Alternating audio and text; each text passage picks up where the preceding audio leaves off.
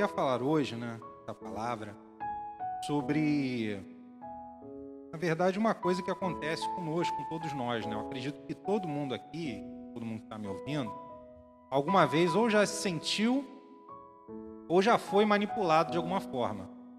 E nos tempos que a gente até vive, isso está se tornando uma coisa até muito corriqueira das pessoas estar sentindo, das pessoas estarem sentindo, né? As pessoas se sentem manipuladas, seja pelas informações, seja pelas circunstâncias, elas não sabem o que acreditar, o que pensar, enfim.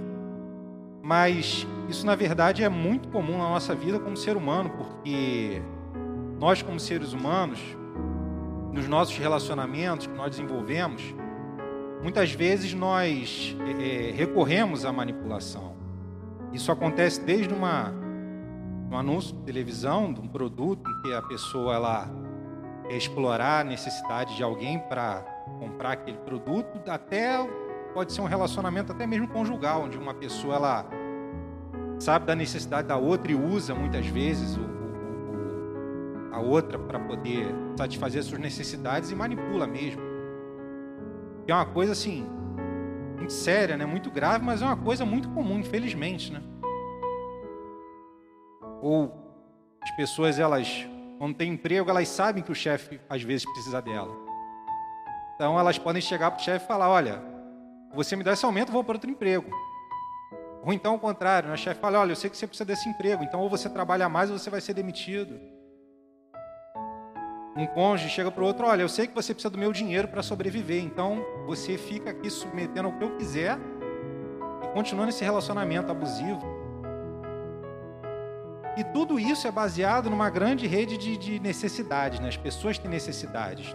Desde a necessidade mais básica de comer mesmo, se vestir, até as necessidades de se socializar, até a necessidade que nós criamos na nossa mente. E isso faz com que a gente seja passível a um tipo de manipulação, de um, de um jogo, até sentimental, porque a gente precisa de várias coisas.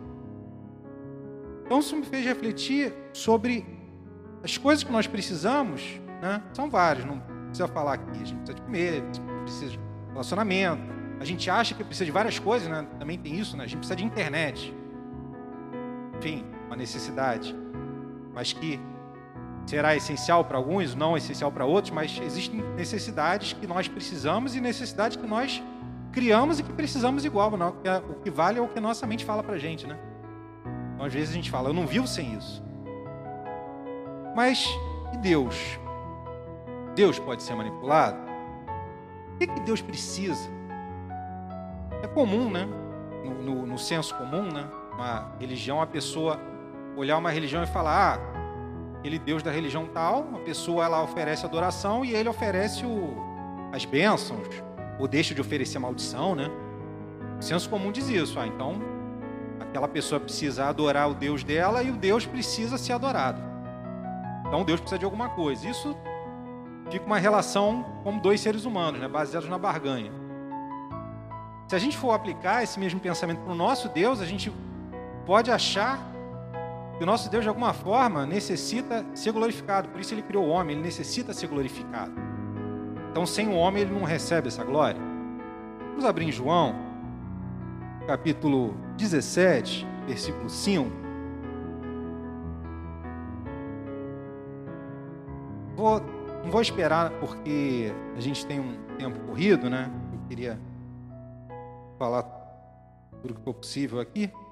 Mas então eu vou lendo aí, se vocês quiserem depois anotar, vou falando mais rápido aqui, não vou esperar muito não. João capítulo 17, versículo 5 diz o seguinte: Jesus, na sua oração sacerdotal, ele fala o seguinte, João capítulo 17, versículo 5: E agora, Pai, glorifica-me junto a ti com a glória que eu tinha contigo antes que o mundo existisse.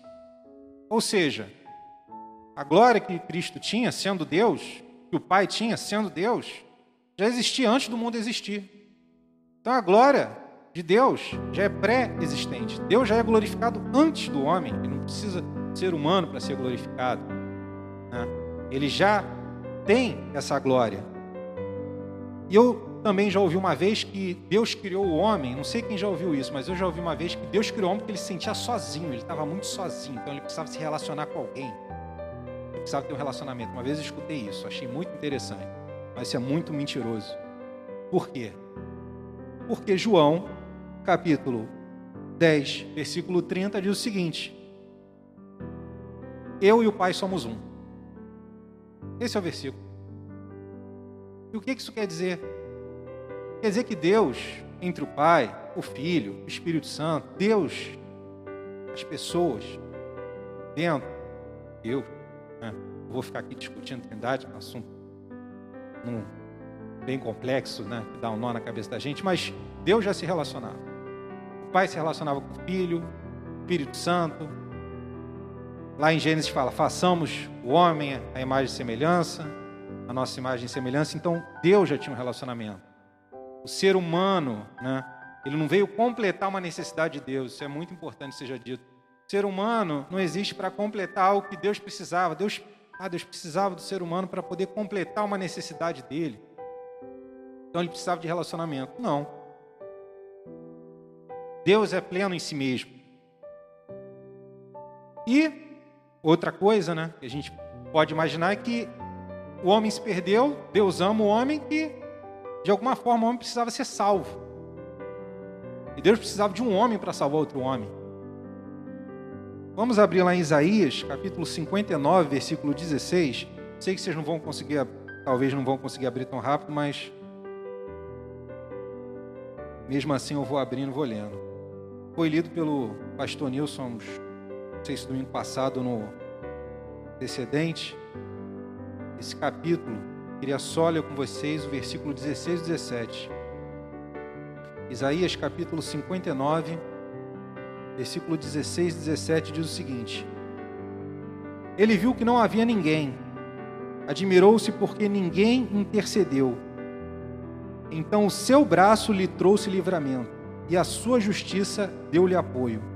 Usou a justiça como couraça, pôs na cabeça o capacete da salvação, vestiu-se de vingança, envolveu-se no zelo como numa capa. É interessante porque, se a gente for ler esse capítulo, fala sobre a, a depravação do povo de Israel, como o povo de Israel decaiu de uma nação escolhida que servia a Deus para uma nação que se afastou totalmente de Deus. É parecido lá com Romanos, capítulo 3, em que Paulo fala que não existe um justo, não existe um que interceda, não existe um que faça o bem. E é parecido, e, e é interessante porque retrata Deus assim, olhando e se admirando. Apesar da gente saber que Deus não se surpreende, é interessante a gente pensar nisso, né? Como é que Deus se admira. Mas Deus se admirando de ver que não tinha um justo. E mesmo sem um justo, Deus não precisou do justo. Deus falou: então o meu braço vai me trazer a salvação, e esse braço é Cristo. Ele é o nosso Salvador. Então o próprio Deus veio à terra para nos salvar. Então ele não precisava nem da gente para se salvar, nem da nossa ajuda para ter a salvação. Isso me faz lembrar na parábola do filho pródigo, que quando o filho pródigo ele vai lá para os porcos, né? lá para o meio dos porcos, ele faz um plano na cabeça dele fala assim: já sei o que eu vou fazer. Os empregados do meu pai, eles têm mais comida do que eu estou tendo aqui. Eu vou voltar para o meu pai e vou falar para ele: Pai, pequei contra ti, pequei contra os céus, pequei contra ti, me trate como um dos seus empregados. E ele vai seguindo aquele plano. Quando ele chega na casa do pai, ele abraça o pai, se a gente for reparar, ele começa a falar aquilo: Pai, pequei contra ti, não sou digno de ser chamado teu filho. Só que aí o pai não deixa ele completar, não deixa ele dá o escape assim, pai, olha só, mas eu tenho a solução, me trata como empregado e está tudo certo. Não, o pai não quer saber da solução dele. O pai, ele quer trazer a salvação para o filho. Ele só queria que o filho se arrependesse. Ele não quer ajuda do filho, não quer, Deus não quer nossa ajuda para a gente ajudar Deus. Olha só, faz isso que tá bom. Não, eu vou te salvar do meu jeito que é melhor. Não tem necessidade que você me diga o que deve ser feito. Isso é tão marcante que no livro de Jó, vou pedir para vocês abrirem Jó, Jó 41, versículo 11. E lá no livro de Jó, se a gente for parar para ler o livro de Jó, a gente vai ver que acontece um monte de coisa com Jó, aparentemente sem motivo. A gente olha assim, não, mas tanto que o, o livro de Jó, a maior parte, são os amigos de Jó que, tentando descobrir o motivo pelo qual está acontecendo aquilo tudo com Jó, falando, ó, oh, Jó, você fez uma coisa errada, porque acontecendo um monte de desgraça com você, e fica naquela, naquele diálogo, naquelas conversas, você não sabe o que vai acontecer, e no final do livro de Jó, Deus se manifesta. Aí a gente pensa, pronto, agora sim Deus vai dar uma explicação, né? Porque tudo isso está acontecendo com Jó, que era justo, íntegro, fiel, temente a Deus, se desviava do mal, por que, será que está tudo isso acontecendo com Jó? Finalmente Deus vai dar uma explicação. Olha só que que, que Deus fala lá com Jó, no versículo, no capítulo 41, versículo 11. Quem primeiro me deu alguma coisa que eu lhe deva pagar? Tudo o que há debaixo dos céus me pertence. A gente está achando que Deus vai chegar e vai falar: Não, Jó, olha só, eu fiz isso por causa disso, disso, então, ó, não se preocupe com disso, disso, outro, então vai ficar tudo certo. Aí todo mundo, ó, oh, nossa, então era isso. Então, Deus, ele começa numa ele começa numa narrativa em que ele, aqui se a gente for ler antes, ele fala sobre é, os animais poderosos que não podem ser domados, enfim. Ele fala, olha, eu não te devo satisfação nenhuma. Pode até parecer uma coisa chocante, né? mas eu não te devo satisfação nenhuma. Se eu faço, está certo. Se eu faço, é, você não pode chegar para mim querer alguma coisa, porque ninguém me deu o que eu tenho para poder pedir alguma coisa em troca. Eu não posso chegar voltando ao que estava falando no início, não, não posso chegar e ser manipulado. Porque nada do que as pessoas têm para me oferecer, eu tenho necessidade. E nenhuma satisfação eu preciso dar, porque ninguém me deu nada no princípio, eu que dei tudo para todos.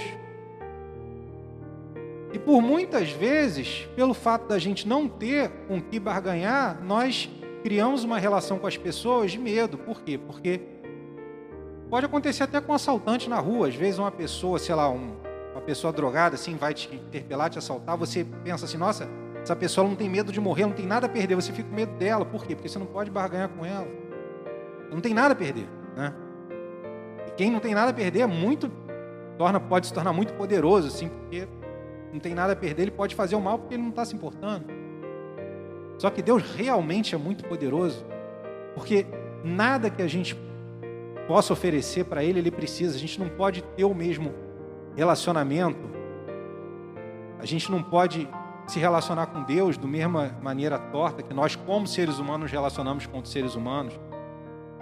Mas é interessante que, mesmo sem precisar de nada, Deus quer uma coisa da gente. Vamos abrir lá em Miquéias, capítulo 6, Miqueias capítulo 6, versículo 6. Vamos ler o 6, 7 8.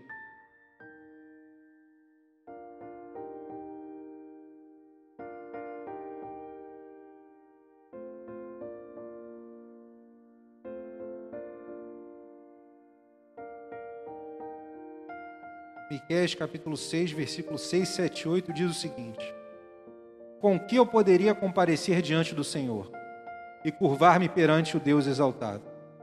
Deveria oferecer holocausto de bezerros de um ano? Ficaria o Senhor satisfeito com milhares de carneiros, com dez mil ribeiros de azeite? Devo oferecer ao meu filho mais velho por causa da minha transgressão? O fruto do meu corpo por causa do pecado que eu cometi? Ele mostrou a você, ó homem, o que é bom e o que o Senhor exige. Pratique a justiça, ame a fidelidade e ande humildemente com o seu Deus. Aqui Interessante que eu estava estudando esse texto, e se vocês forem olhar na Bíblia de vocês, provavelmente não está escrito fidelidade, está escrito misericórdia, benignidade, bondade. Mas fidelidade só se vocês estiverem com a nova versão internacional, que é a única que eu achei fidelidade. Eu fiquei pensando, por que, que ele colocou fidelidade? Se todos os outros estão tão misericórdia. Eu não achei uma, uma explicação para isso. Mas uma coisa interessante eu achei. Quando eu fui pesquisar em Salmos, eu vi que os atributos, tanto de misericórdia quanto de fidelidade, eles devem ser muito parecidos, porque, por exemplo, só para dar um exemplo, Salmo 36, versículo 5: A tua misericórdia, Senhor, chega até os céus, e a tua fidelidade até as nuvens. Salmo 57, versículo 3: Dos céus ele me envia o seu auxílio e me livra. Cobre de vergonhas que procuram me destruir, envia a sua misericórdia e a sua fidelidade. Salmo 57, versículo 10: Pois a tua misericórdia se eleva até os céus, e a tua fidelidade até as nuvens. Salmo 89, versículo 1: Cantarei para sempre as tuas misericórdias, ó Senhor. Os meus lábios proclamarão a todas as gerações a tua fidelidade. Deus ele é fiel. E Deus ele é misericordioso. E o fato da gente não poder dar nada em troca para Deus, em vez de nos trazer medo, porque faz com que nós não sabemos nos comportar, é justamente o oposto. Deve trazer para a gente alegria, porque justamente por ele não precisar de nada né, que nós temos para oferecer, é que ele é totalmente íntegro e fiel à sua palavra, porque a sua fidelidade deriva da sua própria natureza, deriva do seu próprio caráter. Pelo fato de Deus ser absolutamente santo, absolutamente poderoso, da palavra ser absolutamente fiel e dessa fidelidade, vida própria natureza, isso não tem como ser mudado. A fidelidade, né, que ele tem a sua palavra, ela vai se fazer presente mesmo nós não sendo fiéis. Por isso que ele falou para o povo de Israel, né? Eu, Senhor, não mudo, por isso vocês não são destruídos. E é isso que ele fala para o ser humano. A fidelidade dele, esse é o ano da fidelidade, ela é cada vez maior, cada vez mais percebida, quando a gente percebe o quão grande Ele é, o quão Deus Todo-Poderoso, né? o quanto santo Ele é, o quanto imutável e totalmente perfeito Ele é. Porque a partir dessa característica dele, nós somos aceitos, mesmo, mesmo que nós não tenhamos nada a oferecer. Ele vê a imagem dele em nós. A nossa natureza nada mais é do que um reflexo dele. E nessa busca por esse reflexo quebrado, ele nos deu seu filho para nos salvar. E é essa salvação que foi lida aqui em Isaías, Isaías 59, versículo 16 e 17, que está disponível. E por meio do conhecimento do seu filho, é que a vida eterna nos é garantida. E esse conhecimento, cada vez que vai aumentando, esse conhecimento de Deus nas nossas vidas, pelo relacionamento com Ele, pela leitura da Sua palavra, faz com que essa fidelidade que é dele seja reconhecida por nós, seja amada por nós, e começa a ser possível nós vivermos o que está sendo dito aqui. Eu vou voltar lá, Miqueias, capítulo 6, versículo 8. Ele mostrou a você, ó homem, o que é bom e o que o Senhor exige. Pratique a justiça, ame a fidelidade e ande humildemente com o seu Deus. Deus ele é misericordioso. E ele demonstra sua misericórdia para com pessoas não têm nada para oferecer para ele. Isso demonstra sua fidelidade. Uma vez eu ouvi falar que se você quiser saber quem é uma pessoa, isso não está na Bíblia não, tá? Só um, uma coisa que eu ouvi. Se você quiser saber quem é uma pessoa, você vê como é que essa pessoa trata aqueles que não podem oferecer nada para ela. Eu achei aquilo interessante. Falei, nossa, realmente. Uma pessoa não pode te oferecer nada se você trata ela de uma forma indiferente, humilhando, qualquer coisa, você mostra quem você é. Deus mostra quem Ele é para nós pelo fato de Cristo ter morrido por nós quando nós ainda éramos pecadores. O que demonstra a fidelidade dele a Abraão, quando falou que nele iam ser benditas todas as nações da terra. Quando em Abraão ia gerar Isaac, ia gerar Jacó, ia gerar todos, todos, todos, até que um dia Cristo viria para poder nos salvar e transformar todos os povos inalcançáveis, todos os povos em pessoas que poderiam ouvir a voz e responder positivamente a esse chamado. Por conta da fidelidade, por conta dele ser um Deus que não mudar e por conta dele ser um Deus que mesmo nós falhando, mesmo nós caminhando errado, ele não leva isso em conta. Não há nada que a gente possa fazer para trocar com Deus. Não há nada que a gente possa oferecer para Ele. Mas isso é bom. Isso deve nos trazer paz. Porque o amor que Ele tem é a causa. A misericórdia que Ele tem é a causa. A fidelidade dele é a causa da nossa redenção. da transformação que nós podemos é, ter a imagem do seu Filho por meio do Espírito Santo que nós habita. Porque por meio desse Espírito é possível praticar justiça, é possível amar fidelidade, amar misericórdia, enfim, a tradução que esteja aí, e andar humildemente para com o nosso Deus. Então nós podemos ser justos porque Ele é justo e o seu Espírito que em nós habita é justo. Ele, nós podemos ser misericordiosos, sermos benignos, sermos bondosos porque Ele é bom. O seu Espírito que em nós habita é bom. Nós podemos ser fiéis porque Ele primeiro foi fiel. Nós podemos ser humildes, andar humildemente diante do nosso Deus, porque nós podemos aprender com Cristo, que é manso, humilde de coração. E para finalizar, queria ler Salmo. Não, desculpa, é Isaías, capítulo 57, um pouquinho antes do, do que eu li o capítulo 59.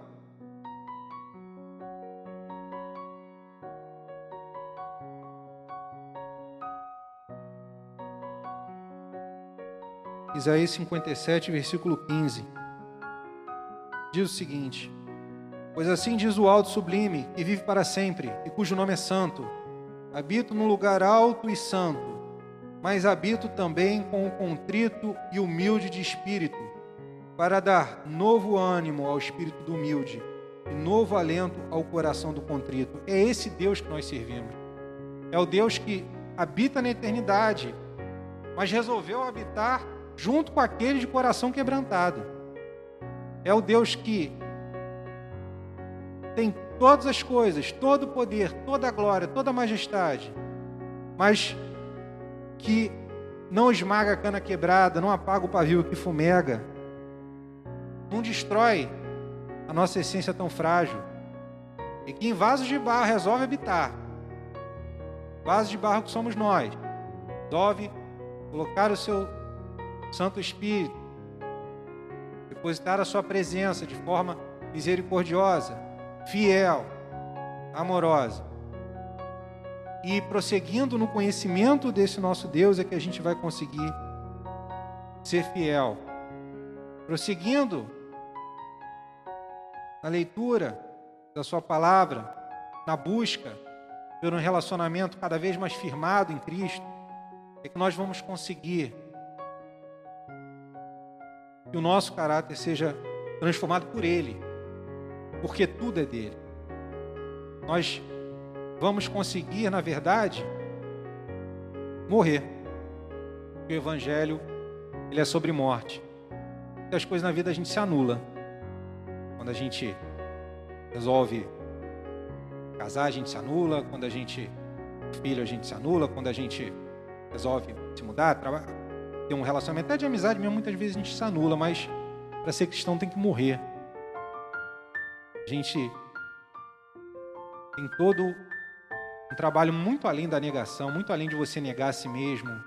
Um trabalho que você pega a sua cruz e vai. Quando Jesus falou para as pessoas que estavam ouvindo ele, que elas tinham que pegar a sua cruz a cada dia e seguir ele, elas sabiam muito bem que ele estava falando para que elas tinham que morrer, porque a cruz carregada por uma pessoa apenas, era pelo condenado lá. Então esse, essa realidade, ela só vai existir se nós vemos o, a Cristo como nosso bem maior, como nossa única meta de vida. E é isso que nós devemos buscar, é isso que eu devo buscar, cada um de nós, para que Ele seja o centro da nossa vida, porque por Ele vale a pena morrer, porque a vida eterna é essa, que a gente conheça a Deus o Pai e a Cristo quem ele enviou. Isso aí está em João, se não me engano, capítulo 17. Versículo 3 seria? Esta é a vida eterna, que te conheço, o único Deus verdadeiro, é Jesus Cristo a quem enviaste. Amém, irmãos? Hebreus, por último, depois do último, mais um último. Hebreus capítulo 10, versículo 23. Peguem Apeguemos-nos com firmeza à esperança que professamos, pois aquele que prometeu é fiel. Amém.